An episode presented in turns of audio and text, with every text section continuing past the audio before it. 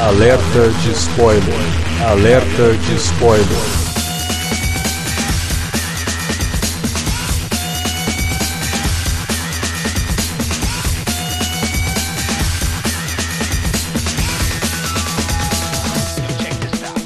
Olá, amigos! Eu sou o Alexandre e esse é o Alerta de Spoiler. No programa de hoje vamos fazer algo inédito aqui no Alerta de Spoiler. A gente fez algo parecido no da semana passada, mas foi meio que por acidente. A gente começou a conversar antes né, de gravar sobre o Aquaman, a gente começou a falar sobre o Roma, né, que era o novo filme do Alfonso Cuarón, e aí eu coloquei lá no finalzinho na hora de editar, e aqui a gente resolveu fazer um programa sobre dois filmes. Então serão dois blocos, um sobre um filme, outro sobre o outro. Calma, a gente não vai misturar as duas coisas, a gente sabe que vai ficar ficar meio confuso se a gente fizer isso. Então é isso. Vamos comentar Mary Poppins Returns, né, o retorno de Mary Poppins e Bumblebee. Para falar desses dois filmes com a gente, tá aqui Davi Garcia. Antes de qualquer coisa, eu vou dizer que minha cena favorita foi aquela que a Mary Poppins salvou o Bumblebee de cair do penhasco. Abrindo o guarda-chuva. Isso. Para falar desses dois filmes, está aqui também o Felipe Pereira. Vocês são ridículos, cara. Na moral, vocês são muito imaturos. Por isso que as pessoas não levam a gente a sério. Que a gente é muito bobo. É, piada boba, trocadilho, tá tudo errado. É, eu achei que você fosse falar que a cena favorita do Bumblebee foi aquela que a Mary Poppins vem ajudar a menininha a lidar com a falta do pai, né? Mas não foi, então beleza. Vamos então falar é, de Mary Poppins Returns e Bumblebee. Logo depois da vinhetinha, a gente já volta.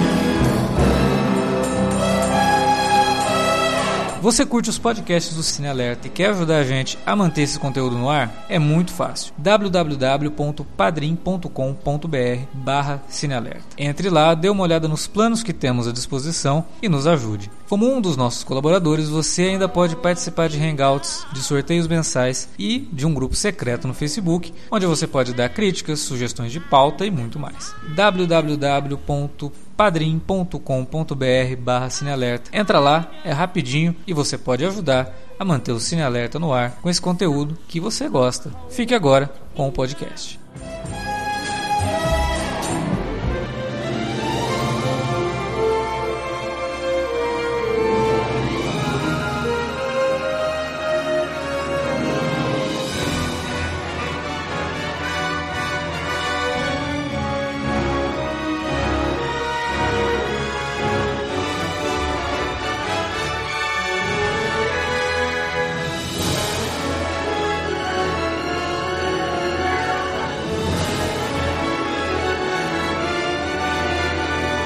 Começando então pelo filme que estreou primeiro, né? Sobre o retorno de Mary Poppins. A gente gravou aqui um, um, alerta vermelho sobre o primeiro Mary Poppins. Falamos bastante sobre a obra, né? Não só sobre o filme, mas também sobre a obra da P.L. Travers. E agora chegou a vez de falar da continuação, 50 anos depois do filme original a Disney achou que seria interessante lançar uma continuação, que chegou aos cinemas brasileiros no dia 20 de dezembro. Vou começar com o Davi. Davi, o que, que, você achou de O Retorno de Mary Poppins? Quando anunciaram esse, esse filme, depois de tanto tempo, né? 50 e, exatamente 54 anos, né? Sim. Depois do original. Cara, você fica com o pé atrás, tudo, tudo bem, era o mesmo estúdio, era a Disney. É, você tinha Emily Blunt, que é uma boa atriz, e, uhum. e, de fato tá bem no filme. Ela, ela não, não decepciona como Mary Poppins, ela não, não fica muito atrás da Julie Andrews. Acho que ela perde só um pouquinho no quesito cantoria, né? Ela, ela canta bem, mas não é a Julie Andrews cantando, Sim. né? Então, é, é. Isso aí. Agora, o filme em si, ele apesar de ser muito bom, ser bonito visualmente, tematicamente muito rico também, como era o primeiro,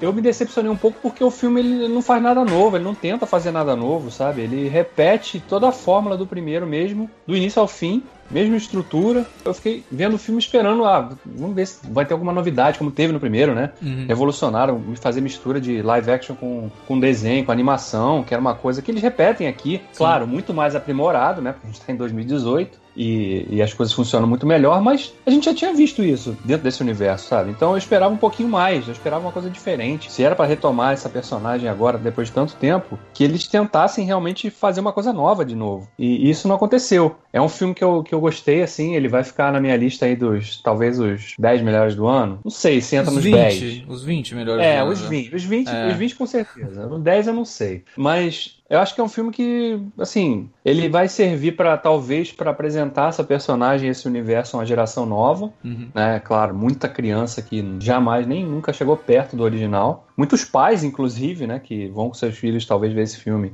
e que também não viram o original. Fica aí, né? Se você tá ouvindo esse, esse podcast, aliás, e não ouviu o outro, como o Alexandre falou, ouça também, porque vai dar um, um belo contexto de que, que se trata essa obra, da importância dela para a época e por que, que ela sobrevive até hoje a ponto da Disney ter iniciado a, a produção e, e, ter concluído o filme que estreou no dia 20 de dezembro nos cinemas aqui no Brasil. Mas é um filme que para mim vai ficar é um filme bonito, bem, bem, feito, produção porra, excepcional, tecnicamente perfeito, mas não é um filme memorável como é o primeiro para mim. Sim, exatamente por não inovar, né? Foi o que mais me desapontou no filme, apesar de também ter gostado bastante do filme. Achei ele. Ele continua a mensagem do primeiro, trabalha algumas ideias muito bem. A Emily Blunt eu acho que está ótima como Mary Poppins, porque ela tenta trazer algo novo para a personagem, que é aproximar um pouco mais a personagem do que ela é no livro. Porque a Julie Andrews, ela, é, ela não é tão sisuda, né? Ela chega uhum. já fazendo brincadeira com as crianças e sendo aquela babá legal. A Emily Blunt não. Ela tem uns momentos ali que ela é bem rígida com as crianças, inclusive. Ela fala algumas coisas que são bem rígidas e que lembra muito a personagem dos livros. Nesse começo do filme, eu achei isso interessante, porque traz um pouco de coisas que na época o próprio Disney não queria levar pro, pro cinema e até deixou a P.L. Travers um pouco desapontada quanto a isso, né? A gente já discutiu sobre isso lá no podcast sobre o Mary Poppins original. Mas realmente o fato do filme, apesar de ser uma continuação, dele fazer referências ao filme original, e são referências muito pontuais, quem assistiu o filme original vai pegar essas referências, quem não assistiu vai só entender que é algo que está se referindo à aventura anterior, mas apesar de tudo isso, dele realmente se comportar como uma continuação, ele é, como o Davi falou, a mesma estrutura. Então ele é basicamente o mesmo filme. E, e assim, você conta ali as sequências que ele está espelhando, né? A própria participação da Mary Streep é a mesma coisa do tio da Mary Poppins que flutuava lá enquanto dava risada e, e contava piada. É a mesma coisa. Né? O começo ah. dela dando banho nas crianças é a mesma coisa dela arrumando o quarto das crianças no filme original. Então é muito difícil você conseguir é, dividir isso, assim, porque como um filme isolado, ele é muito bom. Ele é um filme redondinho, os personagens são muito carismáticos, o Ben Whishaw tá excelente no papel, que é o... É, aliás, eu acho que o filho, né, do... do é, o original, Banks, né? É. é. o garotinho que a gente, inclusive, né, pô, o ponto fraco do primeiro filme é aquele garotinho que é muito ruim, né? o ator. E aí ele, o, a versão adulta dele é o Ben Whishaw, que é, é excelente ator. E, e, outra coisa também, né? A gente, de novo falando dessa questão das crianças, né? As crianças desse filme são muito boas. São. Nossa, Elas muito são... melhores. Muito bem, melhores. É, até porque melhor. hoje a gente tem, né? Na, na época, assim, não, acho que não tinha exatamente um, um treino para atores mirins como tem hoje, que são realmente muito melhor treinados. Você tem um diretor só para isso. Existe um cuidado muito grande por trás por conta de outras experiências ruins, né, no passado. E as crianças ah. realmente mandam muito bem. O Lima Manuel Miranda tá extrapolando tudo, ele é muito bom. Né? Ele é um é, talento, ele, assim, realmente impressionante. É carismático. Muito carismático. É. Ainda ele, que eu prefira o Dick Van Dyke.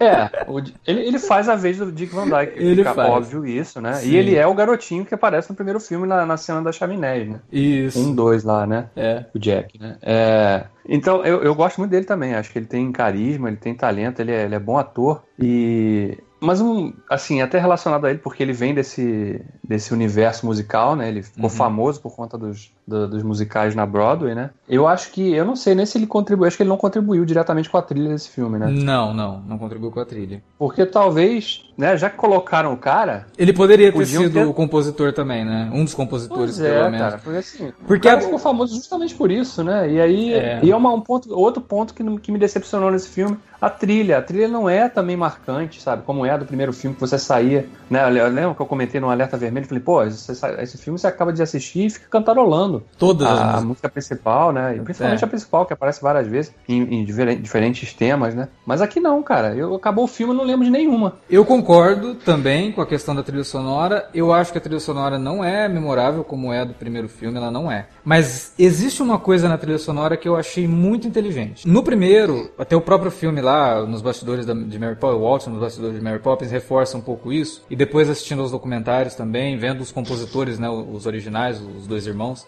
eles comentavam muito que partiu deles e do roteirista original a ideia de pegar a trama do Mary Poppins, que se passava no livro nos anos 30, e jogar para os anos 10. Porque os, o pai deles era compositor também e vinha da escola musical daquele, daquele período. E eles queriam trabalhar aquele período na trilha sonora do Mary Poppins. E você vê isso no original, o estilo musical daquela época ali no Mary Poppins, e eles trabalham isso muito bem. Nesse filme também acontece isso com o período que o filme se passa, que é agora sim, os anos 30. E eu acho isso muito bem feito. A ideia de pegar essa, essa esse tipo de música e incorporar ao filme daquela época, eu acho que que Emily Blunt manda muito bem em reproduzir isso quando ela tem aquela sequência de, com, com animação tradicional, né? Que ela tá numa espécie de cabaré. Eu acho que aí o filme se sai muito bem. Aí ele começa a colocar algumas coisas novas, embora na mesma estrutura do filme original. E aí que o filme me ganha. Umas tentativas um pouco mais evidentes de trazer algo original, mesmo que as composições não sejam tão eficientes como as composições do primeiro filme, né? Cara, então, eu concordo em parte com algumas coisas que o Davi falou lá no, no começo especialmente em relação à a, a, a, trilha sonora não ser tão memorável. Eu gosto das músicas, acho elas legais, acho que o pessoal canta muito bem, especialmente o menino que faz o Jack, ele realmente é muito bom, ele lembra bastante o Burt. Tra traz um temperinho pro, pro, pro filme que é bem legal, assim, apesar dele, dele, dele fazer às vezes do Dick Van Dyke não ser é, parecido com o Dick Van Dyke, sabe? Você percebe que ele tem a mesma função narrativa, apesar de ser um bocado diferente, tal qual é a Emily Blunt com a, com a Julie Julie Andrews também, né? Eu, eu gosto das duas versões. Para ser sincero, eu acho até que cabe mais a Emily Blunt fazer isso, pelo mesmo motivo que eu acho que o filme acerta muito em não tentar ser inovador, cara. Porque, assim, o meu medo com, com o Rob Marshall tentar fazer algo inovador é sair um, um negocinho chamado Caminhos da Floresta. Já ouviu falar desse filme? Nossa senhora. É terrível, né? É. E, dele assim, também, né? Era o nosso medo, né? Antes a gente até tinha é. discutido, pô, mas o cara fez o Caminhos da Floresta, fez o Piratas do Caribe 4, que é chatíssimo. A gente tava realmente pois é. preocupado, é. né, com, com Mary Poppins Returns. Eu lembro que o Chicago eu gosto, né? Eu até, gosto, até revi esses dias pra, pra, pra, tirar, pra tirar a teima, né? Porque foi, porra, eu detestei o Caminhos da Floresta, mas vou ver Chicago pra ver se era bom mesmo. E de repente eu tava enganado, mas não, é legal, um filme bom. E o Nine também é um filme bem legal. É, e, cara, o, o retorno de Perry Pops para mim é um bom é um bom retorno também do Rob Marshall fazendo musical, cara. Que assim, é extremamente. A forma que ele, que ele conta a história é extremamente clássica. Sim. Mas em alguns pontos, cara, eu acho que ele faz sim uma. Um, ele não faz um revisionismo do filme original, mas ele pontua algumas coisas que no filme original eram complicadas e que a gente falou lá no, no, no, no Alerta Vermelho sobre, e ele consegue evoluir o quadro em alguns pontos, sabe? Que, por exemplo, nesse filme tem um negócio que no outro não tinha, que é senso de urgência. Ah, o fato do o Ben Whishaw, né, o personagem do Ben Whishaw é o filho mais novo, né, o garotinho, ele tem três filhos, as crianças graciosas demais. Eu achei. achei o, o caçula, então, meu Deus do céu, a vontade era de levar aquela criança para casa, cara. O moleque é muito bom, é. as crianças cantam muito bem. Enfim, o senso de urgência é muito maior, porque eles estão à beira de perder a casa dos Banks, né? O pai era banqueiro, ele passou ah, algumas ações para os filhos. O filho, o homem, é pintor, mas está trabalhando no banco para poder pagar as contas. Só que ele perdeu a esposa. Quando ele perdeu a esposa, ele perdeu o chão. Então ele esquece de pagar os valores de, de um empréstimo que ele fez. E a garantia do, do, do empréstimo era a casa. Desse, desse modo, o Colin Firth, né, que é, aparentemente é benevolente, mas depois a gente percebe que é só um banqueiro filha da puta, como a maior parte dos banqueiros, por sinal. É só um banqueiro. É, é só um banqueiro, isso. O banqueiro quer, quer tomar a casa deles e eles ficam desesperados por conta disso. E é nesse momento que che chega a Mary Poppins, né? E é até engraçado, porque a menina que faz a irmã dele, a Emily Morton, ela até. Quando chega a Mary Poppins na, na casa, ela chega claramente para tentar é, pôr a casa em ordem para que o garoto consiga se organizar e achar a tal apólice das, das ações que mais do que dariam para pagar a dívida que ele tinha né? E quando ela chega, a irmã dele fala: Ah, nós não podemos dispensar ela. Ele fala: Caraca, eu não tenho dinheiro pra nada, você é maluca. Aí a, a, Mary Poppins fala: Depois vocês, vocês me pagam, não sei o que. Aí a, a, irmã fala: Ela não tem pra onde ir, meu filho. Pelo amor de Deus, deixa ela aqui, tá ligado? É, ela deve ter perdido e... o emprego, né? Como é que ela. É, como é... perdeu o emprego e, pô, virou Emily Blunt, vai entender, né? ah, ela teve que casar com o cara do The Office, só faltou falar isso. Mas assim, esse senso de urgência, o lance de perder a casa, ele é muito mais grave do que duas crianças que, que não conseguem conviver com as babás que, que chegam lá, né? É que agora é, o filme tem um antagonista, né? Que não tinha. O original não tinha a, a, essa estrutura de ter um vilão, por exemplo. E aqui a gente tem um vilão, que é o personagem do Colin é. Firth, né? É, pois é. E assim, até a forma de mostrar essa vilania é gradual, porque no final das contas, o, o no começo ali você percebe que a vilania, que, que, não existe vilania, que aquilo dali acontece porque o sujeito é desorganizado. Não, não é desorganizado. Sim, ele é desorganizado. Mas é, o motivo que faz com que ele tenha essa, esse senso de urgência para resolver a situação é movido por um sujeito que na frente dele é benevolente e depois se mostra um, uma cobra, né? Nesse ponto, o filme é extremamente maniqueísta.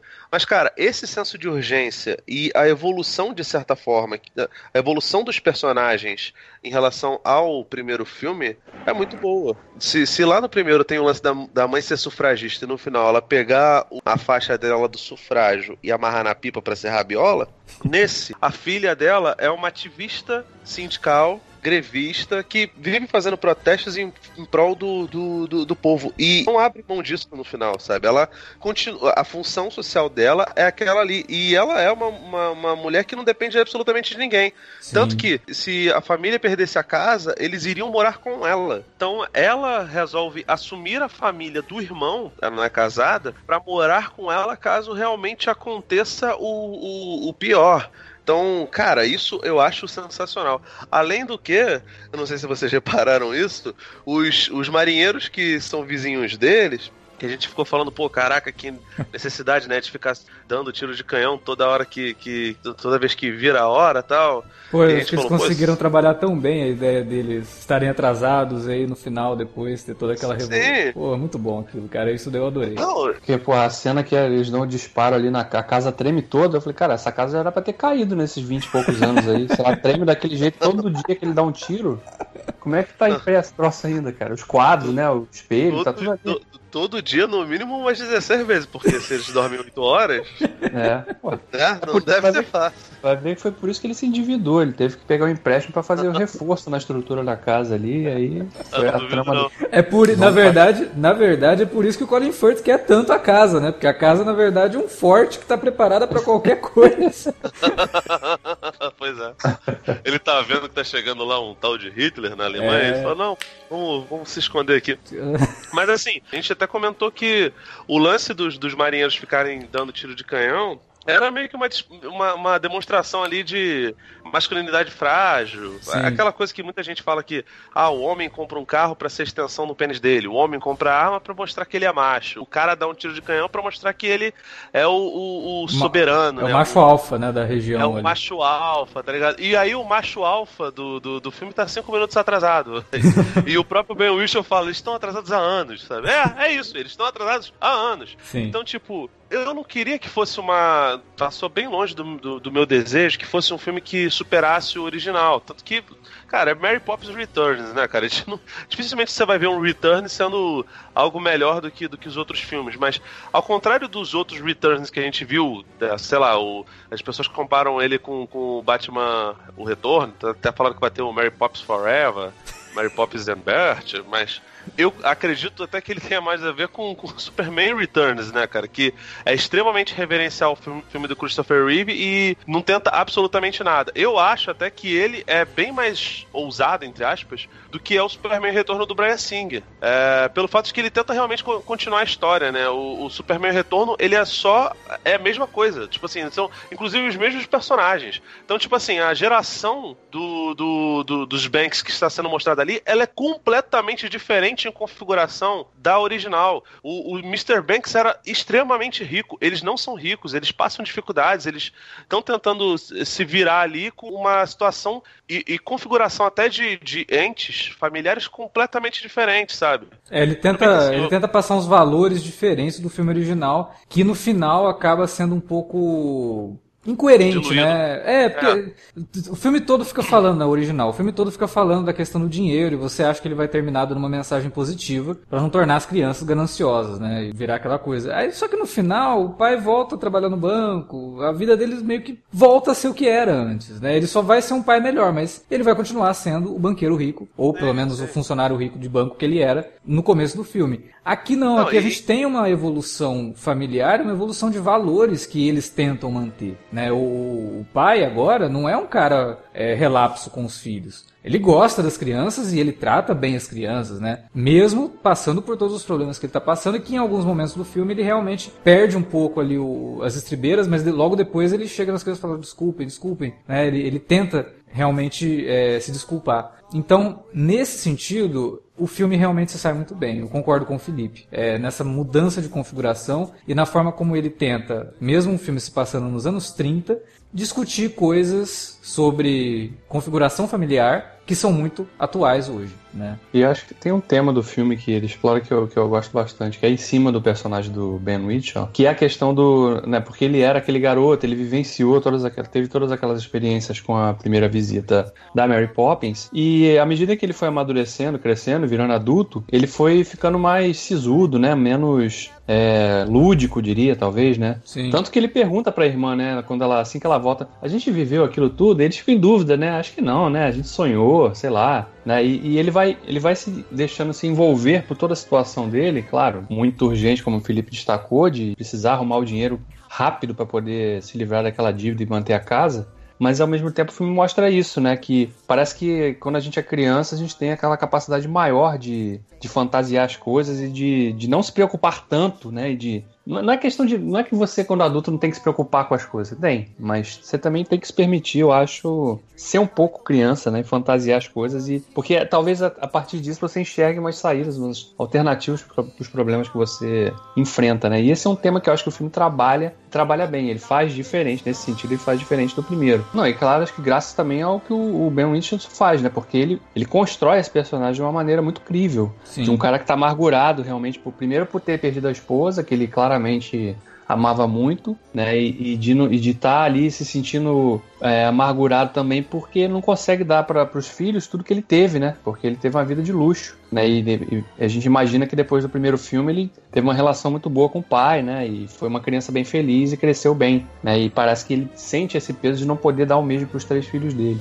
A cena dele no porão, né? Que ele tá procurando ali a, a aquela coisa toda, e que ele canta, e tem uma música muito bonita, inclusive. É, uhum. Ele tá cantando pra mulher dele, né? Ele tá cantando pra esposa que morreu. É muito bonita aquela cena e depende da atuação do Ben Whishaw, assim. Ele, ele manda muito bem naquela cena ali. É, ele é muito bom. O elenco todo desse filme não tem nada diferente do que a gente falou do primeiro nesse sentido. Esse segundo filme não tem nada que você possa falar, ah, esse personagem é, aqui não. não. funciona por causa do ator. Os ah, atores cara, mas a, o, o, primeiro filme tem um elenco foda. O que pega é que, São as crianças, que a criança né? realmente é muito ruim. Mas, cara, uma parada que o Davi falou, eu vi o filme hoje, na real. E achei lindo. Uma coisa que é doida é que os dois irmãos, eles acham que o que aconteceu com a Mary Poppins na época deles era uma uma lembrança é uma lembrança de fantasia deles né tipo, quando você é, se lembra uma... de alguma coisa sempre tem cores diferentes hum. né quando você era criança devaneio né é. é. isso isso é, eles acham que foi uma coisa meio coletiva né? um devaneio quase como um, como um sonho e aquela cena do, do dos, dos, das três crianças dentro do, do vaso da mãe deles que, que na cabeça deles era super caro só tinha um valor sentimental de fato para a mãe as três crianças têm o mesmo, entre aspas, sonho, sabe? A mesma vivência, muito parecida. Então, isso também é uma parada que eu achei muito legal.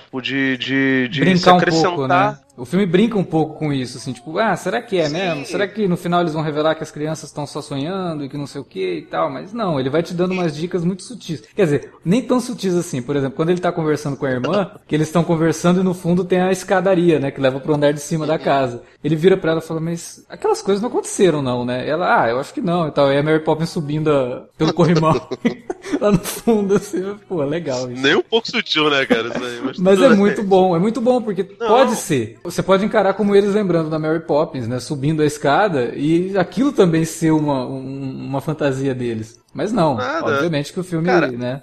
A, a, o, o que eu acho foda é que ele expande um pouco o lance da, da mitologia da, da Mary Poppins e o tempo todo ele fica falando isso. Sai da boca da Emily Blunt o tempo todo. Ah, isso é irreal, isso é irreal, nunca aconteceu, não sei o que. Tipo, ela fica. É quase o, o Porque Caímos do Batman Beguinhos. Aí, tá vendo? Você, Mary Poppins é Batman, cara.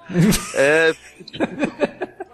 Ele fica, ele fica repetindo isso a exaustão, cara, para martelar na sua cabeça que isso é parte da, da mitologia dela, sabe? De. de é, você não precisa acreditar, mas, é. mas existe, sabe? É, e também a questão de não explicar, né? O rapaz lá, que agora é o novo Burt, né? O Lima Miranda, vira para os meninos e fala: ela nunca explica nada, então não esperem que ela vai explicar alguma coisa para vocês. Isso eu achei ótimo, né? Aquele medo que a gente até comentou no, no Alerta Vermelho, de que, ah, putz, já pensou agora eles tentarem explicar de onde ela veio? Então, não, não tem isso. O filme é muito respeitoso ao filme original nesse ponto. Né? E, e, também em algumas coisas que, embora o Davi tinha falado ali no começo, eu fiquei muito contente deles não atualizarem, claro que eles atualizaram, mas não fizeram questão de mostrar essa atualização nos efeitos visuais das fantasias, entre aspas, né? Quando a gente vê as crianças voando, por exemplo, quando elas entram na banheira, é um voo um pouco esquisito, assim. Nos filmes de hoje você vê os personagens voando com uma fluidez maior. Ali parece que realmente eles estão na frente de uma projeção, como era o filme original. Então eles tentam trazer um pouco disso também para não ficar exatamente moderno demais. E isso é bom, né? A, a parte que une a animação tradicional, claro,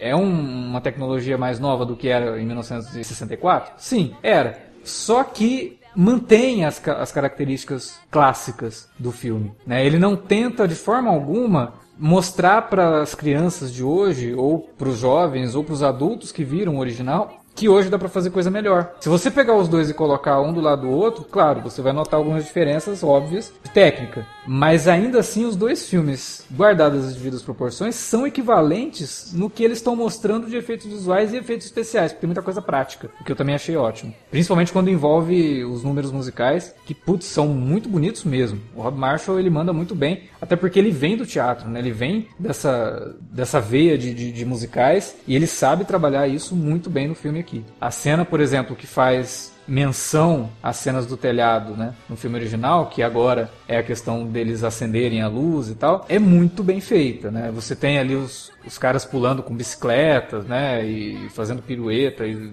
dando cambalhota, não sei o quê, e aquilo tudo remetendo ao cinema clássico, ao cinema musical clássico. Isso eu achei aliás, ótimo. Cara, ali, aliás, cara, eu acho que agradeço muito a Deus que esse filme foi lançado por agora, por dois motivos. Primeiro, porque é, todo final de ano tem algum filme meio mágico, sabe? Que, que as pessoas vão no cinema para poder, poder ver. Normalmente nesse período de Natal. É. Poderia ter sido o Grinch da, do, da Illumination, graças a Deus não foi, porque é uma merda esse filme. É o que todo a mundo chama de Feel Good Movie. Isso, exatamente. Ano passado foi o do Wolverine lá no, no circo, lá com o, o, Rei do Show, que é do caralho, acho lindo. Graças a Deus por isso. E graças a Deus que ele não foi lançado depois, assim, com meses depois, porque a Disney fez um filme chamado Quebra-Nozes que tem efeitos práticos pra caramba, cara, e, e são lindos, assim, os, os, os, cenários são super grandiosos, não sei o que, quase não tem efeito especial, só que o filme foi um fracasso de bilheteria, sabe? Cara, eu acho Ninguém que esse, viu. O, o Quebra-Nozes, eu acho que ele ficou uma semana passando no cinema daqui, e é Disney, né? Quer dizer, deveria ter mais É, cara. Foi assim, eu não consegui assistir. Também, eu não consegui ver. Aquele A Recon in Time também, que eu não lembro o nome dele também foi bem fracassado, né? Nossa, uma dobra no tempo, né? Eva do Varney lá. Isso, uma dobra no tempo. Mas esse é horrível, cara. Assim, o, o, o Nutcracker eu nem consegui ver também, cara. Assim, aqui no Rio teve até um pouco mais de semana, mas acho que ele não está mais em cartaz. Ah, e não, ele entrou tá. no final de novembro. É. Aqui no Rio, você tá ligado? Assim, tudo bem, Rio Preto deve- não deve ter tanto. Aqui, aqui tem, tipo, 300 shoppings e É. 300 mil salas. Então, até entendível que, que, que em Rio Preto não fique muito tempo. Mas uma semana é realmente. Pra um filme da pouco. Disney é pouquíssimo, cara. Pra um filme da Disney é ridículo, assim. Tem filme que fica dois filme- meses passando aqui. Né? Então é. Pois é, o, o, o, fi- o filme flopou, cara. E assim, pra mim faz muito mais sentido que um Mary Poppins tenha uma continuação, graças a Deus não foi remake, do que, por exemplo, um, um Rei Leão, um Aladdin, que to- todo mundo tá achando que vai ser realmente muito top, o Aladdin principalmente. Sei lá, Bela Fera. Porque o, o Mary Poppins é de 64 e, e tem alguns livros, não sei se esse filme é exatamente baseado num livro, acredito que não, deve ser. Eles tipo, só pegam uma... um elemento só do retorno de Mary Poppins. que- Mas enfim, é... a Mary Poppins do cinema ela não é a, Mary Poppins dos livros. Assim. Ela é uma personagem bem diferente. É, E tanto na forma como o próprio filme se comporta. Né? Como a gente falou no, no podcast sobre o original, os livros eles não contam uma história linear. Cada capítulo é uma aventura da Mary Poppins com as crianças. Então você não tem ali um- uma grande história sendo contada através de um livro. Mas o filme precisa contar essa história. Né? Então eles pegam elementos dos outros sete livros da P.L. Travers e colocam nesse filme, mas não é uma adaptação de nada em específico, né? É, e a gente tem que lembrar também que a P.L. Travers tinha deixado no testamento dela que ela não permitia fazer outro filme da Mary Poppins pela Disney. E a Disney não se importou com isso e fez, né? Mas enfim, o filme tá aí e como a gente falou, pelo menos é um filme que respeita o- a obra original, se não a da P.L. Travers, a obra original cinematográfica, e que eu acho muito bem sucedido, cara. Por mais que, ah, ele não traz nada novo, ele repete muita coisa do original e tudo mais, a Disney, ela não quer, acho que a gente até falou isso no podcast anterior,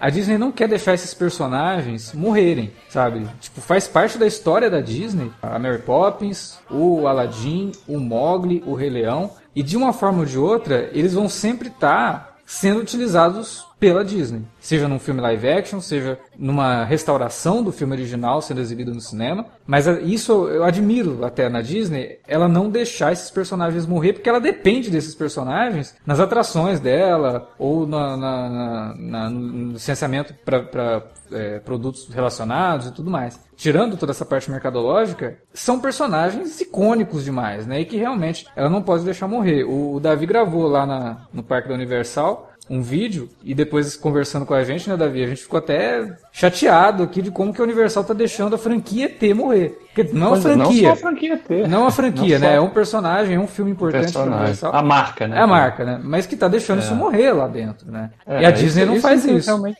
isso é realmente interessante, porque a Disney, embora todo ano ela apresente mais uma cambada de personagens novos, uns acabam ficando muito populares, outros não tanto, mas ela tem sim essa preocupação de sempre resgatar aqueles que são clássicos. Pô, você viu agora que- o Wi-Fi Ralph, né? Que tem lá Uhum. as princesas no meio do filme, tem as princesas Disney, cara. Sim. Né? E fazendo uma Mas são- releitura até dessas princesas. Porra, legal isso. Elas, elas fazem sim, sim. parte da história da Disney e a Disney faz toda a questão de não deixar a gente esquecer disso. E eu acho que eles estão Sim. corretíssimos, né? É, nesse sentido, realmente, cara, é uma pena porque o- os outros, as outras empresas né, do, do ramo do entretenimento não têm essa mesma preocupação, né? Você citou o caso do ET, que é uma atração bem esquecidinha lá no, no Parque da Universal, na Flórida, e a atração do De Volta para o Futuro, que é outra marca muito importante da, da Universal, tá lá também relegada no cantinho do parque. É só o DeLorean e a locomotiva do terceiro filme e mais nada. Então, quer dizer, as em- é, acho que também tem um passo um pouco do respeito, sabe, com o público, porque muita gente ama essas coisas. Sim. E você vê essas coisas sendo jogadas para escanteio, deixadas de lado, é, é chato, sabe? É- eu ficaria chateado, assim, de chegar numa coisa que eu visse que eu gostasse muito, chegasse num lugar assim, pô, aqui que tem aquilo? Ah, tem, mas é tá ali, ó, naquele canto ali, jogado ali. Ninguém nem, nem lembra mais o que, que é, nem sabe mais o que, que é aquilo. Eu acho que é importante, sim, ter. Embora, claro, né, Alex citou, é, o interesse primordial dos caras é mercadológico, é faturamento, é ganhar dinheiro, é deixar os acionistas felizes. Mas também tem a questão artística. E tem uma. A- Na Disney tem a, a divisão de arte, realmente. Né? São pessoas que são artistas, estão envolvidas com o corpo executivo, tomam as decisões mercadológicas, mas que também têm preocupação com a marca. Não vamos usar a marca para qualquer coisa. Tanto que eles são super rigorosos né? com, com questão de marca. Né? Toda vez que alguém tenta usar alguma coisa deles, eles vão para cima no ato. né? Então É, acho que isso é importante, sabe? É respeito pela marca deles e também pelo público que gosta das coisas que ele produz. You got the touch. You got the power.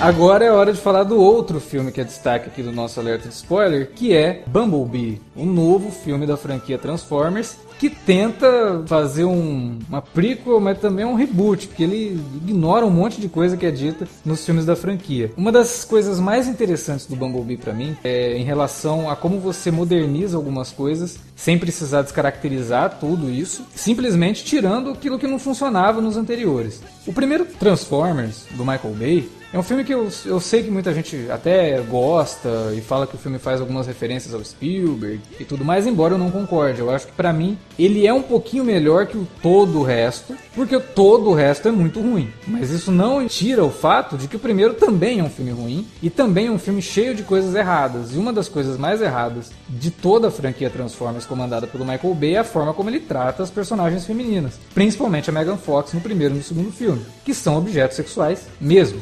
Né? Então é um filme, lá o primeiro Transformers, que é um reflexo de uma época que a gente já tinha que ter superado. Né? Na época que ele foi feito, ele já estava um pouco ultrapassado nesse sentido. Hoje, então, se continuar com isso, seria ridículo.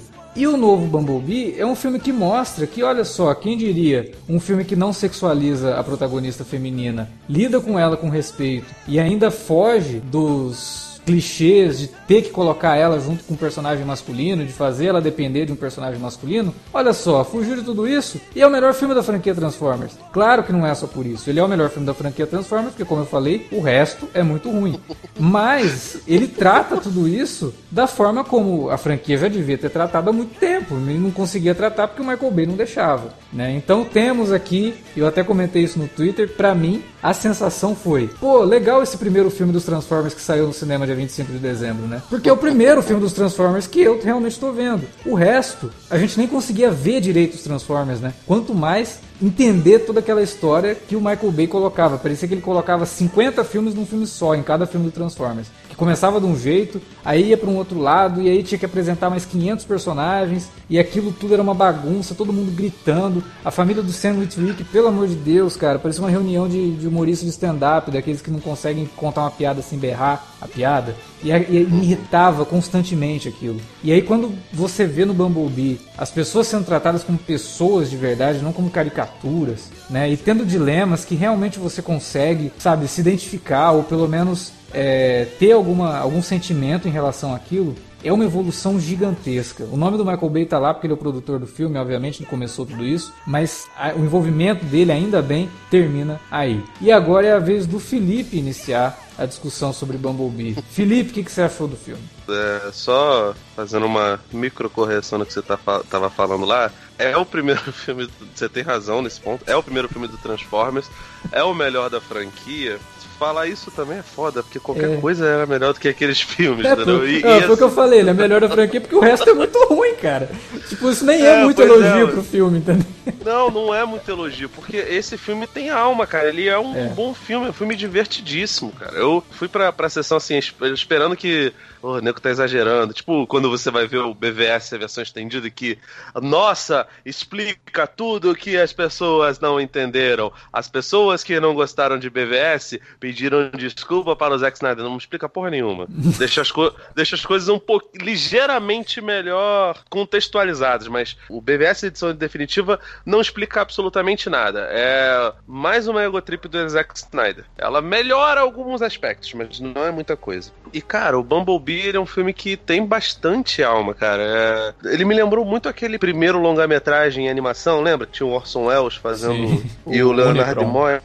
Isso, cara, é, é, tão legal quanto ele ali e ele tem toda essa, essa questão. Acho que até curioso que a gente grave ele junto com, com Mary Poppins, porque ele também faz uma questão revisionista e no caso dele, ele retorna muito às origens. Eu fiquei feliz demais, cara, ao ver o, o, o Optimus Prime quadradão, cara, sério. Ah, não, não só o Optimus, tipo, né? Todos os outros Transformers que aparecem nos Decepticons e os, os Autobots que aparecem Sim, no começo do cara. filme, aquilo é um fanservice do caramba, mas foda-se, funcionou porque precisava contextualizar também de onde veio o Bumblebee, né? Porque o começo do filme ali é basicamente o começo do primeiro episódio do, do Transformers original, só que com uma alteração que no desenho original todos os Autobots vêm pra Terra e aqui no filme só o Bumblebee vem pra Terra meio que para preparar o terreno para os outros, né? E aquilo é tudo muito é, bom. Sentido. Os efeitos sonoros, cara, eles utilizaram os efeitos sonoros do desenho original, que é uma coisa que foi totalmente ignorada pelo Michael Bay nos filmes anteriores e que muitos fãs ficavam, porra, é meio esquisito você ver tudo aquilo e,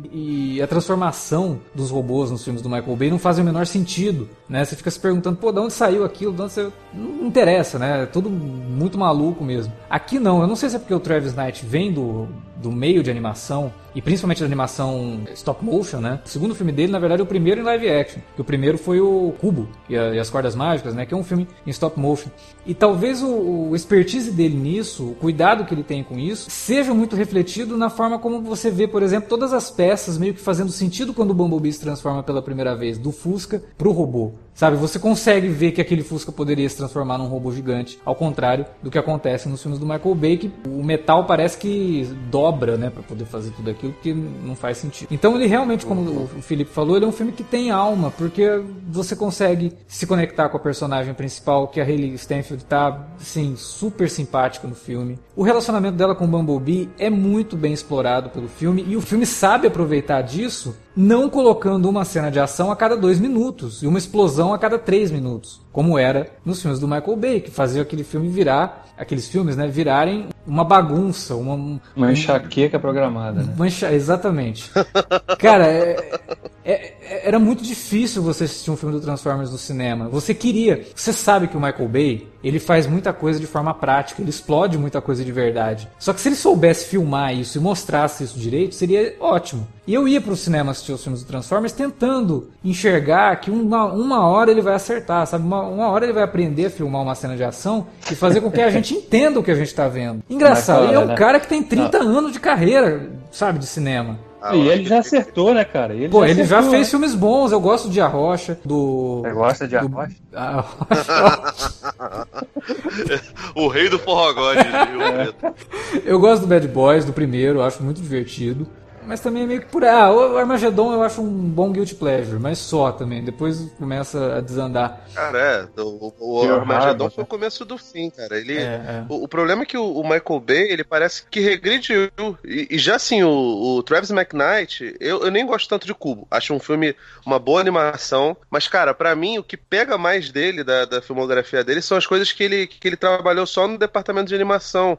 Uhum. É, Box Trolls é bem legal. E Paranorman é um filmaço. Eu adoro Paranormal. Coraline também, ele, acho... tá, ele, ele, trabalhou, né? Sim, sim. É. Mas eu acho que o Coraline ele já não tinha nem tanto, tanto sabe? É, não era tão, tão, tão, criativo, não, né? não era uma liderança dentro é. do, do, do filme, sabe? O Paranormal ele já, já tem alguma, algumas funções mais, mais centrais. E, cara, é um filme, para mim, subestimado pra caramba. Coraline também é filmaço, sabe? Mas o Paranormal, para mim, é, é um filme extremamente subestimado, sabe? E, cara, ele consegue trazer isso. Eu não sei se você já viram algum filme com, a, com essa menina, a Hayley Stanfield. Ela, ela é dubladora do da Gwen, da Gwen Aranha no novo filme do, do Homem-Aranha no, no Aranha Verso. Sim, sim. Que eu, inclusive, é. acho que vai, vai ter, graças a Deus, uma porrada de, de sessões legendadas, tanto que a cabine foi legendada. Ah, tomara. Eu, eu tô esperando também que, que tenha sessão legendada para conferir, porque tem muitos atores famosos ali, né? A Hayley Stanfield, a primeira. Tá... É o Bravura uhum. Indômita, uhum. né? O primeiro filme dela. Isso, isso que eu ia falar. Eu conheci é. ela ali. E já chamou bastante atenção, né? E foi um filme de 2000 e quanto?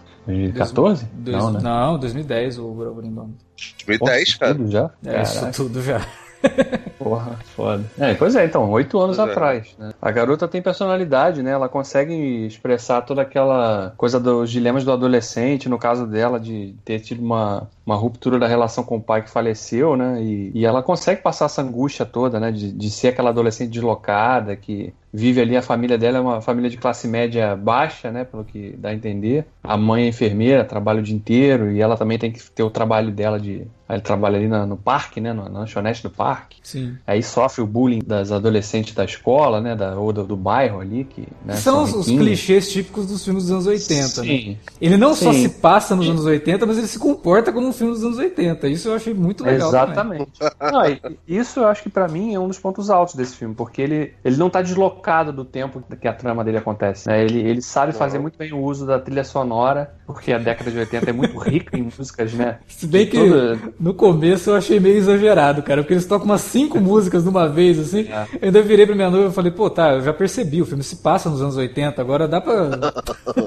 eu entendi já. Não, mas, de... mas depois, quando a gente chega no momento que o Bumblebee tá usando a... as estações de rádio para se comunicar e vai pegando trechos das músicas, porra, aquilo eu achei sensacional, cara. É muito bom. Sensacional mesmo, assim, para estabelecer a forma dele se comunicar com ela, né? E, e, nesse sentido o filme é muito rico, realmente. E ele faz os usos de todas as referências daquele período, mas as referências não são gratuitas, não são tão ali só para fazer piada, né? Em alguns momentos sim, elas, elas, elas ocorrem para render uma piada, né? Uma gag que seja visual ou física, né? É, ela, ela, ela, elas estão ali. Mas não é só isso, né? Ela também serve para fazer a história caminhar, para fazer a, os personagens terem o desenvolvimento e a amplitude dos conflitos que eles estão experimentando, principalmente a personagem da, da Stanfield, né? Que é a protagonista do filme ao lado do Bumblebee. Nesse sentido, o filme é muito bom. E ele é muito, muito mais enxuto, né? Ele não tem é, 50 é robôs. Né? É, é, exato. É, é, o Bumblebee e dois Decepticons que estão ali para caçar o Bumblebee e que acabam se unindo aos humanos. E tem uma das, da, da, das melhores, melhores diálogos do filme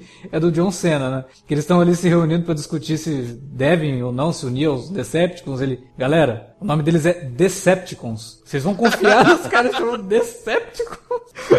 É, essa cena, essa cena é engraçada, né? É pena que no, na tradução se perde, né? Quem não tem é, noção sim. do inglês. Tem que seguir. Decep, deception é. Enganação. Quando a pessoa né? tá. É. Exatamente, exatamente. então, o John Cena, aliás, é péssimo ator, hein? Puta que Ele é muito ele é ruim, muito... mas, é, mas ele, ele, o papel que ele cara, cumpre ali, eu acho que ele cumpre bem, cara. Porque ele tá fazendo. Ele funciona o Schwarza, maravilhosamente, cara. Ele tá fazendo o Brucutu do filme, dos filmes dos anos 80. Ah, sim. E é, que aqui também. é superado pela garota. É, tem isso, né? E, né? O, e o, moleque também, né? E o garoto. É, eu, eu acho que, cara, no final das contas, o, o, o Travis McKnight é tão bom, tão bom que ele conseguiu fazer esse cara atuar. Porque, pô, cara, ele, você, você compra o barulho dele, tá ligado? Você não. Atuar, não, né? É, atuar é um exagero. O papel dele é ótimo, cara. Funciona pra caralho. Vocês ficam aí. Ah, nossa, o cara é carismático, não sei o que, Sam Watson no Avatar, gosto muito. Aí quando o John Cena consegue fazer o negócio dele lá certinho, ele consegue ser engraçado, consegue ser o, o Schwarzer mesmo, como disse o, o Alex, vocês não gostam. Ah, vai tomar banho, cara. Não, ele, ele manda Pô, bem cara, nesse sentido. O cara, o cara é WWE, cara. É isso, irmão. Você quer que. Ele é o The Rock 2, cara. 2.0. E tá ótimo, é. é isso que tem que ser, cara. É canastra pra cacete, né? E mas... ele não é o vilão, é. né? Eu acho isso interessante também. Sim, ele é, é, só o cara que tá na pilha errada. Ele é o antagonista e até um certo ponto da trama, né? Isso. Depois... Cara, a real é que ele sabia que aquilo. É porque, tipo assim, porque ele, ele é, ele é relação... o, ele é o famoso vai dar merda, capitão, né? Vai dar merda, capitão. Você não tá... é isso. Mas não, mas não é isso. Tipo assim, você, você percebe que ele tem uma rivalidade até meio sadia, de certa forma, com o Bumblebee. Porque o Bumblebee, até antes de perder a, a capacidade de fala, ele olha para ele e fala assim: corram, fujam. E, tipo assim, ele não correu, ele acabou se ferrando, né? Ele tem aquele contato imediato de, de, de terceiro grau com um alienígena e é a primeira pessoa a ter esse contato. Só que, cara, a ordem que o Bumblebee deu para ele, ele jamais aceitaria, porque ele ele é membro da polícia do mundo, né, cara? Ele é do exército dos, dos Estados Unidos. Cara, sabe? cara, de boa, ele é um G.I. Joe, né? Sim, cara, exatamente. Ele é o G.I. Joe, é entendeu? Tipo, eu acho que seria até um desperdício, porque Hasbro também tem até um encontro deles, né? Transformers com... É, ah, é, é, então, vamos lá, o Paramount, Hasbro, não desperdiça o John Cena, não. Acho que, sei lá, só, só uma dica aí. É, até porque o personagem dele, maneira, o personagem dele tem uma redenção no final, né? Então funcionaria até nesse Porra. sentido aí. Agora eu fiquei imaginando os G.I. Joe dando, dando tiros de laser não letal nos Transformers. Isso é maneiro, hein, cara? É, era muito zoado isso no desenho, né? Eles não podiam usar arma de verdade, tipo, usar arma laser. Era, era só destruição de equipamento e equipamento caro, né, cara? Era muito é. bom. O fato dele se passar nos anos 80 também ajuda nas referências que o filme faz à própria filmografia do Spielberg, né? Porque não tem como você assistir esse filme e não lembrar do ET. Ah, os dilemas é. da personagem são muito parecidos com os dilemas do Elliot, que são dilemas que são muito caros ao Spielberg, né? A maior parte dos filmes dele que tem garotinhos órfãos tem muito disso aí, do garoto que tem que lidar com a ausência do pai e tudo mais. E ao mesmo tempo, ele faz referência a um filme que a gente até já tem um podcast gravado aqui, que é O Gigante de Ferro, né? Que é, eu... é uma referência até bastante complicada, né? Lista, né? É quase, quase no limite do plágio ali, porque o Bumblebee perde né, a memória. É uma... Tem o lance é do, do olho mudar de cor quando ele tá como máquina de guerra, é. como ele tá como amiguinho, aquilo ali. É... Essa coisa dele, essa coisa dele naquele, naquele finalzinho ali que ele fica com o olho vermelho, que ele, né, como se ele tivesse virado mal, né? Sim. Isso daí é meio que jogado realmente, né, no, no, no filme, assim, né, do, do, nada, porque o Bumblebee sempre foi das forças rebeldes, né, dos, dos Autobots, né, então ele não teria por que ser, né, ah, agora ele virou mal, ou então, sei lá, os Decepticons instalaram um vírus nele. Não, não, não tem nada. É, não, acho que é mais é porque é... ele, tá, ele entrou em modo de combate, né, no modo de combate ele é só um guerreiro mesmo e... Sim, mas não, aí não tem a ver com o início do filme, né, porque o início do filme ele é um guerreiro e, e não tá, tá com o olho, é, pois é. Mas ali pode ter sido, sei lá, um tilt de programação. Eu acho, não, eu acho que foi mais a questão mesmo de, olha, vou fazer uma referência explícita, que é o meu, um filme que eu gosto muito. Sim, que é o filmaço, né? A gente só citou filmaço aqui como referência. A gente citou ET e Gigante de Ferro. São dois filmaços, é. realmente. Aliás, a gente está devendo um podcast sobre ET. Gigante de Ferro já tem, mas o ET a gente esse ano não passa, não. Tem que fazer em 2019. É, principalmente com essa retomada por causa do, do, do Bumblebee. E cara, pô, você vê, né? Como você fazer um filme redondinho, um filme que sabe para onde vai, um filme que tem uma mensagem bacana, que tem começo, meio e fim. Tem humor que funciona. Que tem um humor que funciona, que tem personagens carismáticos. Será que era é. tão difícil assim? Precisava de precisa... cinco bagunças que eles chamaram de filme serem lançados? E não precisa fazer filme de três horas, né, cara? Porque pois os últimos é, Transformers foram filme de três horas, né? É, é muito cansativo. É, os, os, os, filmes tinham três horas, mas a sensação térmica era que era seis e cinquenta, né, cara? Sim. Foi o que eu falei, cara. O grande mérito, o principal mérito desse filme é que ele te deixa terminar a sessão sem estar com dor de cabeça, né? É. E, porra, os Transformers, os, os filmes originais. Eu nem todos, não. O último eu não vi, não. Não, não, não dá, cara. Inclusive. Inclusive, como eu falei no começo, esse filme ele tenta fazer umas referências, aparece lá a base do setor 7 na represa na Hoover Dam, né? que aparece no primeiro filme e tal, mas não significa que ele tá no mesmo universo, porque no filme anterior é dito que o Bumblebee estava aqui na Terra na Segunda Guerra Mundial. e aqui, nesse filme, fica bem claro que a primeira vez que ele vem pra Terra é nos anos 80. É, eu espero realmente que seja esse seja um marco de um recomeço disso aí, porque se eles forem seguirem nesse tom, porra, aí dá até vontade de ver os outros filmes no cinema, cara. Com certeza. eu agora difícil, fiquei curioso hein? até de ter, né, a continuação e agora tendo Optimus ali, você ter realmente um filme dos Transformers mais é, elaborado e ter uma história mais concisa também, trazer de volta o personagem é. da Haley Stanfield, talvez, né, ou talvez abrir espaço para um outro personagem. Porque o personagem humano, ele sempre é uma constante nos Transformers. Eu via muita gente falando, ah, tinha que ser só dos robôs e tal, os personagens humanos atrapalham. Não atrapalha, isso sempre foi parte da franquia, nos desenhos animados e tal. O problema é que antes não se sabia utilizar, nos filmes pelo menos não sabia utilizar. Aqui soube se utilizar. Espero que daqui para frente também. Uma coisa que eu realmente espero é que esse filme faça sucesso.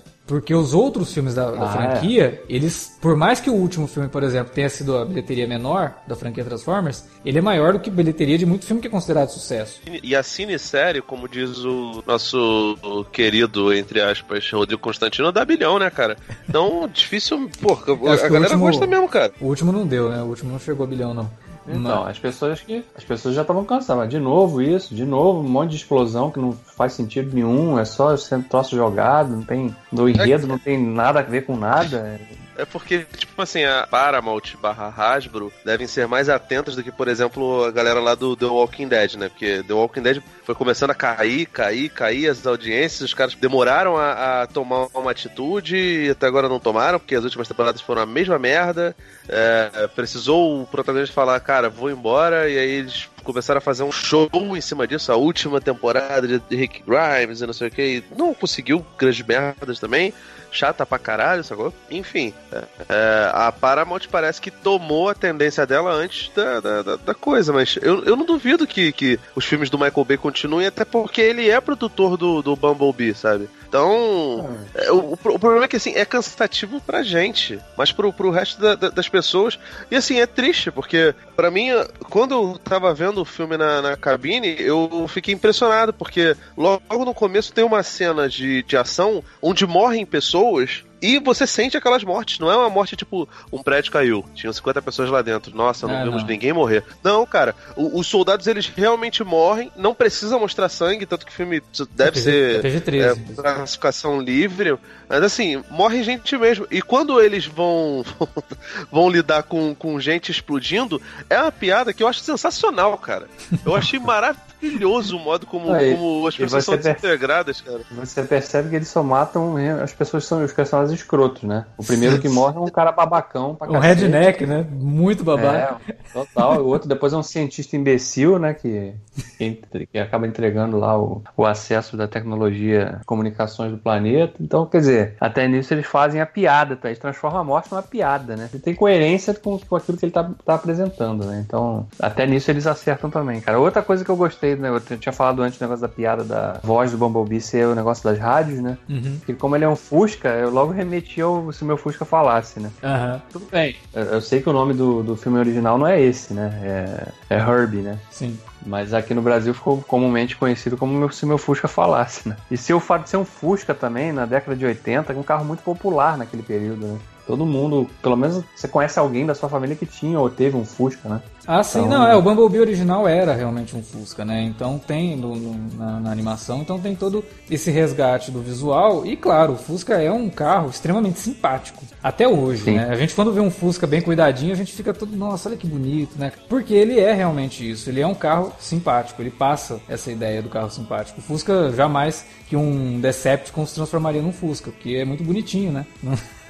Ele se transforma num, num, num, carro esportivo, todo, todo tunado, não sei o que. Agora, eu, eu gostei muito, e eu acho que quase ninguém fez essa, essa relação, e nem sei se foi proposital ou não, mas se, se não foi também, eu acho que serve como. sei lá. A Pamela Edlon, ela começou a carreira dela de, no show business não como comediante, mas como dubladora. E ela faz a mãe da Hayley Stanfield no filme do Bumblebee. E uma das vozes mais famosas que ela fez na animação foi a do Rusty, no Big, Big, Big Guy and Rusty, que é um desenho animado baseado numa HQ do Frank Miller, que fala de um garotinho, que é um robô, que tem um parceiro que é um robô gigante. Que na verdade não é um robô, é um cara que tá dentro do robô e. Mas ele, ele acha que é um robô. E pô, sei lá se isso foi uma referência ou não, mas a relação ali é, é parecida de certa forma, né? E você ter a Pamela Edlon ali dentro dessa história que é sobre isso, que é sobre a relação de uma criança com um robô e tudo mais, um adolescente com um robô, eu achei bem interessante. Não sei se a contratação dela foi proposital. Se foi, o Travis Knight tá, tá de parabéns. Você tem razão, com certeza é viagem sua mesmo. Deve ser, Vai muito longe pra fazer essa. Ah, pode... ah, mas é maneiro, mas é maneiro. De repente o cara até falou, não, realmente, eu lembrei dela, foi minha primeira lembrança porque eu tinha uma.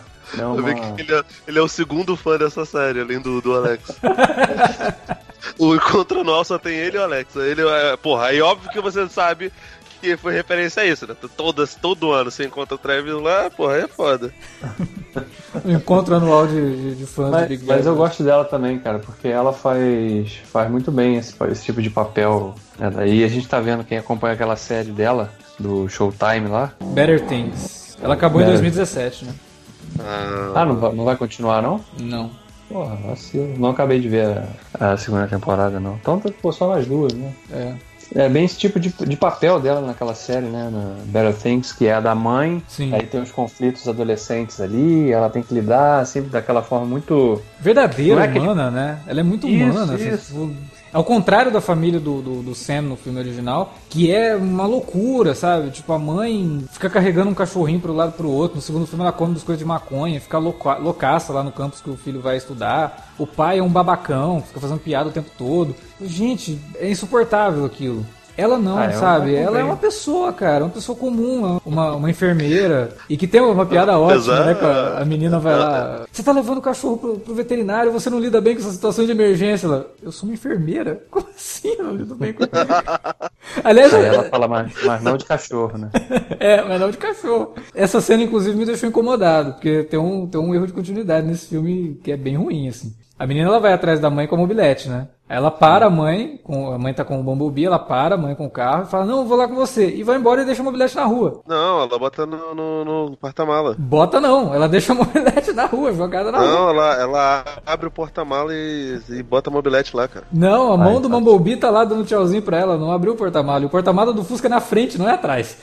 Ah, então ela, ela acreditou que ela acreditou que o Bumblebee ia carregar a mobilete. O foda é que, tipo, a mãe. A mãe foda-se, né? Que vai ver a mão do, do Bumblebee lá, segurando a porra da, da mobilete.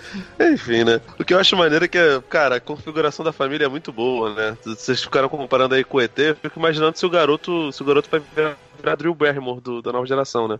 Mas não, acho que não, né? O garoto é uma é. boa referência ao que na época existiu demais. A gente até comentou no podcast sobre Karate Kid, né? Foi aquela grande, aquele grande boom, assim, de que toda criança estava querendo fazer uma arte marcial, muito por conta do Karate Kid, mas muito por conta de querer enfrentar o valentão da escola. E aí o moleque também acabava se tornando um valentão também. O filme faz esse tipo de comentário, eu acho que é, é sutil, é, ninguém fala sobre isso durante o filme, mas você percebe por que, que aquilo tá ali. Meio que para mostrar como que essa figura masculina acaba se tornando depois um adulto meio esquisito no, no, no futuro, né? É um filme que foi escrito por uma roteirista, né? Você tem uma roteirista mulher nesse filme que já é uma diferença gigantesca com as piadas machistas que tinha nos filmes originais do Michael Bay, que alguns foram escritos pelo, pelo Aaron Kruger, outros co-escritos pelo Akiva Goldsman, né, nosso grande desafeto. E aqui ele foi escrito pela Christina Hodson, né? A história dela e o roteiro dela, que é uma roteirista bem jovem, fez pouca coisa, tipo, não, não tem grandes coisas, mas a, a, próximo filme dela provavelmente vai ser o filme da Aves de Rapina, né, o Birds of Prey da DC.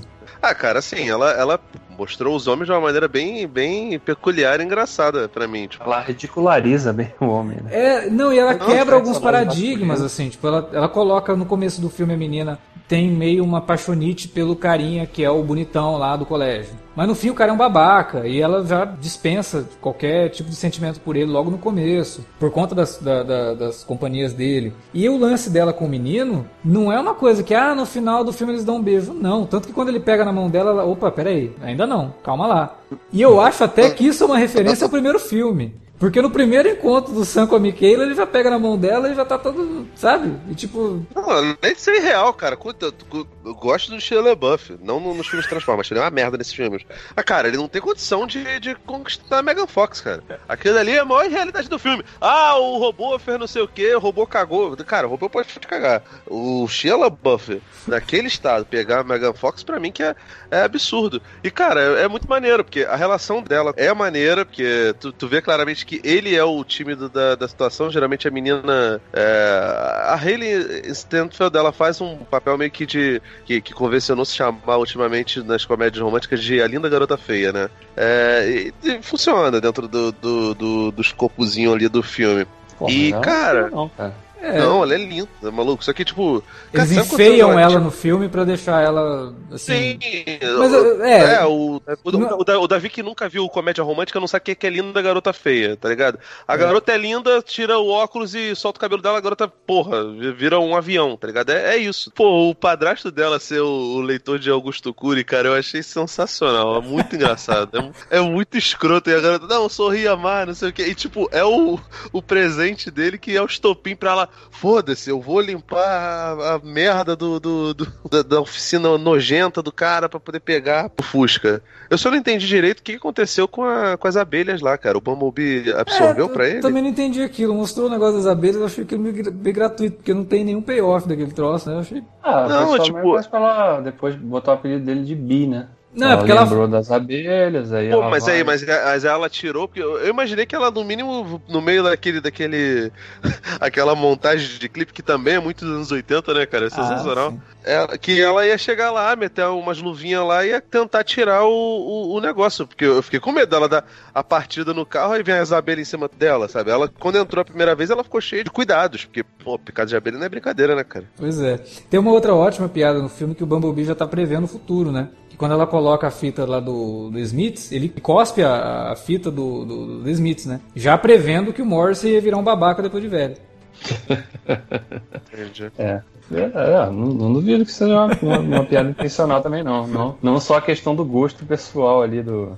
Pessoal não, né? O gosto robótico ali do, do Bumblebee pra música, né? É. E óbvio que o final deixa ali um gancho para um eventual futuro filme com o Optimus e o Bumblebee juntos. Aí vai ser realmente legal, principalmente esse Optimus, como o Felipe falou, o Optimus quadradão, que é o Optimus clássico, cara. Não, não tem jeito. Eles tiveram que retornar ao design clássico porque é o Optimus. Você olha. Aliás, esse, esse é outro ponto que não, se tiver mais um filme vão ter que explicar, né? Porque a gente vê lá o Flash lá do Optimus sendo cercado lá no, no, no planeta, né? Sim. Totalmente cercado, né? Aparentemente foi dominado e não. E aí aparece ali no final do filme, não explicam, né? Como é que, que ele fez pra estar tá ali, né? É, então. Pelo que eu entendi, estavam numa batalha e o Bumblebee saiu como: olha, sai, a gente vai tentar cada um ir pro seu canto para depois reagrupar na Terra. Sim, então, tipo sim. assim, ele, ele provavelmente a, a, o subterfúgio dele seria algo nesse sentido. Tipo assim, vai um a um tentando, tentando fugir, e aí, não, não, obviamente, deve ter, devem ter tido perdas, né? Não, isso, isso fica claro, né? Mas eu digo, porque quando a última cena do flashback que mostra dele lá, quando o Bumblebee começa a lembrar que ele tá indo na cápsula de fuga lá tá, ele tá vendo de cima o Optimus sendo cercado, né? Sim. Por todos os lados ali. É a última cena que ele vê, é a última imagem que ele vê do, do Optimus, né? Aí não, o Optimus, cara, é que nem o Batman voltar pra, pra, pra Gotham sitiado no, no TDKR. é, não tem explicação. É porque é o Optimus. Mas, mas vai ter. Com certeza eles vão criar ali uma sequenciazinha no começo, mostrando que ele vai, foi salvo vai. pelos outros Autobots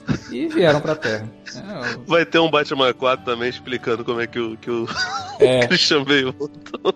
Mas, de qualquer forma, tem, como eu tinha falado, algumas coisas assim que o filme realmente ignora completamente os outros. Por isso que eu acho que ele é realmente um reboot e não uma prequel, como muita gente achou que seria. Porque o primeiro contato mesmo com o, a tecnologia dos Transformers, né? Seja Autobot ou, ou Decepticon, é feita nesse filme, sendo que lá nos outros filmes é dito que na época da viagem do homem para a Lua, estava sendo mandado gente para a Lua para poder fazer contato com uma nave dos Decepticons que tinham tinha caído na Lua, né? Então essas coisas assim que realmente entram em contradição, já fica muito claro que eles estão apagando muita coisa do que foi colocado nos filmes do Michael Bay para dar início a uma nova franquia. Eu gostaria que fosse feito, inclusive, como os X-Men estão fazendo agora, né? Você tem um filme pulando algum, alguns anos, indo para uma década diferente, você trabalhar culturalmente, culturalmente isso daí, eu acho que seria uma boa saída, né? Sei lá. Isso, isso, só, isso só o tempo vai dizer e é foda, porque assim,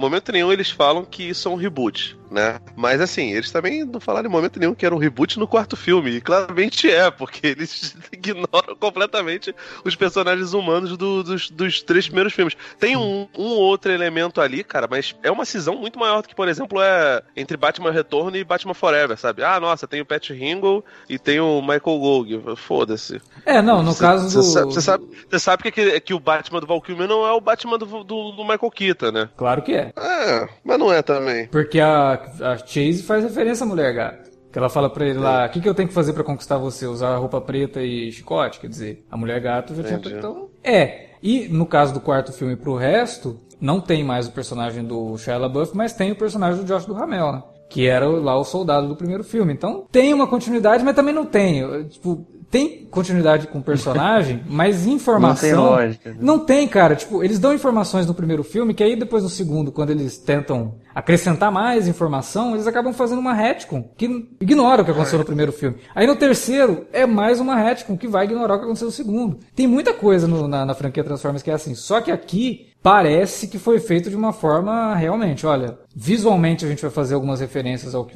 já foi feito antes, mas esse daqui é uma outra linha do tempo, é uma outra timeline. Não é o mesmo que a gente viu lá atrás, né? Até o próprio visual do Optimus já denota isso. Então, eu acho que o filme inicia a franquia Transformers do jeito que tinha que ter começado lá atrás, em 2008, né? Que saiu 2007, que saiu o primeiro Transformers, sei lá. É o que tinha que ser, sabe? O filme simples, é, sobre o relacionamento de um personagem com o carro e sobre como que isso se conecta com a perda que esse personagem sente. Né? O carro é um surrogate father, né? um pai substituto de certa forma, mas que serve para criança, para a menina crescer, para ela perceber que no final ela também não precisa do Bumblebee. Ela tem que deixar ele embora, porque ela cresceu. É, foi uma jornada que ela, que ela teve ali, que realmente levou ela para algum lugar, que é uma coisa que não acontece nos filmes do com Shia LaBeouf. Shia LaBeouf é o mesmo personagem do primeiro ao, ao terceiro filme. Ele não, ele não evolui.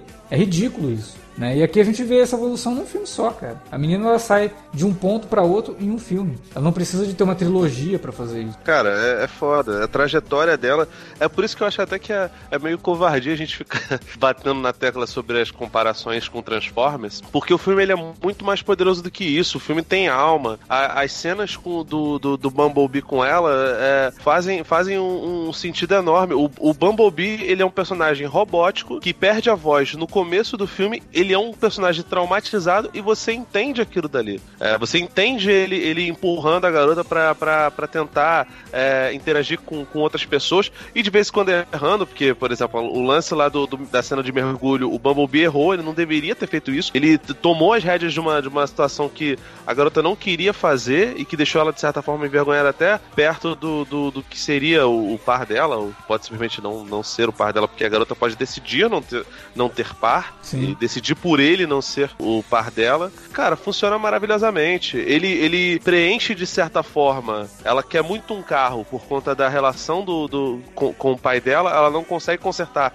o carro e acredita que isso seja um fracasso da relação que ela tinha com, com o pai. Não é, sabe, sabe? É uma coisa que tá dentro da cabeça dela e é uma coisa típica do, do adolescente. A pessoa quando tá em formação entre infância adolescência, até chegar em. Algumas pessoas têm muitos problemas psicológicos em relação a isso na, na, na vida adulta também, mas, sobretudo, em infância e adolescência, você se culpa por muitas coisas. Eu lembro que quando meu avô morreu, e meu avô foi a minha figura paterna mais próxima, assim que meu pai e minha mãe se separaram, a gente veio morar com os meus avós. E o meu avô já doente, assim, teve um tombo quando era bem novo, antes de eu nascer. Ele foi a, a figura paterna mais próxima. Eu lembro que quando ele tava convalescendo, a minha mãe e meu irmão resolveram ir no, no visitar ele nos últimos dias. Eu não fui porque eu tava na casa de um amigo fazendo trabalho de escola e eu resolvi esticar um pouco para poder jogar videogame. E meu avô morreu.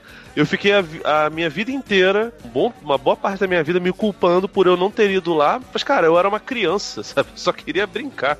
Eu não fazia ideia de que meu avô ia, ia morrer naquele momento. E eu me culpava com relação a isso. A garota se culpa por não conseguir consertar o, o carro, mas se culpa erroneamente. E aí ela preenche esse vazio, esse trauma que ela tem com, com o pai, adotando um pet que é extremamente estabanado e que destrói a casa dela.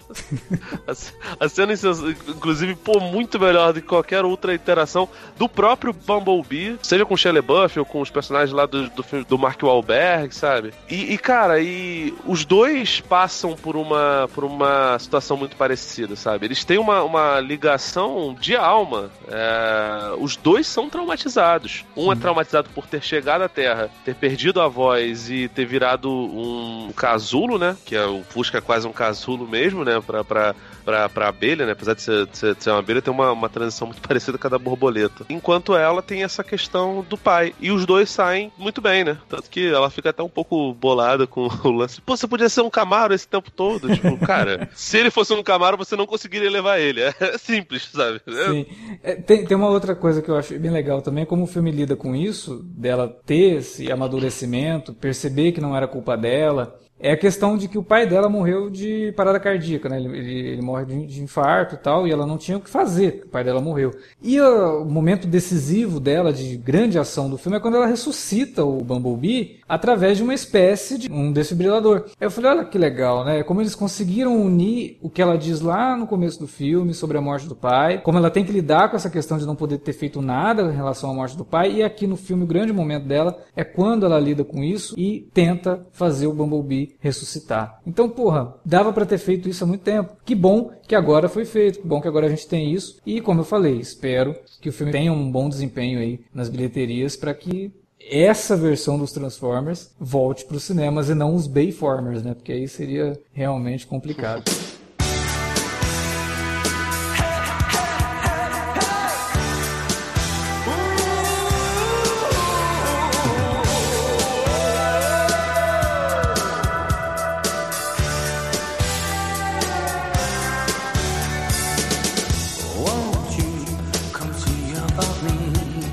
Bom, era isso que a gente tinha para falar sobre o retorno de Mary Poppins e Bumblebee. E agora é a vez de você que nos ouviu deixar aí na área de comentários o que, que você achou desses dois filmes. Se você viu Mary Poppins, se você viu Bumblebee, se você viu os dois, comente aí e fala pra gente o que, que você achou dessas novas versões de personagens clássicos que a gente resolveu comentar de uma vez aqui no podcast. Não se esqueça, estamos também nas redes sociais, facebook.com.br cinealerta ou arroba cinealerta no Twitter, diz as redes para conversar com a gente e divulgar o nosso conteúdo divulgue, apresente para seus amigos, introduza o Cine Alerta para quem gosta de cultura pop, que eu garanto, essa pessoa vai ter um conteúdo bem legal, pelo menos a cada 15 dias, para poder conferir.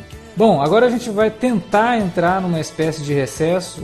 A gente nem devia ter lançado esse programa agora, né? Já, já virou o ano e a gente ainda está gravando podcast. Todo mundo aí está entrando em recesso, a gente continua gravando e lançando podcast. Vai fazer o quê? Mas de certa forma, em janeiro vai ser muito difícil, porque tem muita coisa para comentar. Então, logo, logo a gente está de volta para falar de alguns filmes que vão estrear esse mês. E tem muita coisa: tem Homem-Aranha no Aranha Verso, tem Vidro, Creed 2. E a gente tem que gravar sobre esses filmes, porque a gente já gravou sobre outros das, das franquias né? Então a gente precisa falar sobre eles também. Um excelente 2019, vamos esperar que esse ano tenha ótimos filmes, como de certa forma teve em 2018. 2018 foi um ano legal, fez muita coisa boa, teve muita porcaria, mas teve muita coisa boa. E vamos esperar que 2019 seja um ano bem bacana para o cinema, para a TV e para a cultura pop. Então é isso. Valeu galera pela audiência. Até a próxima.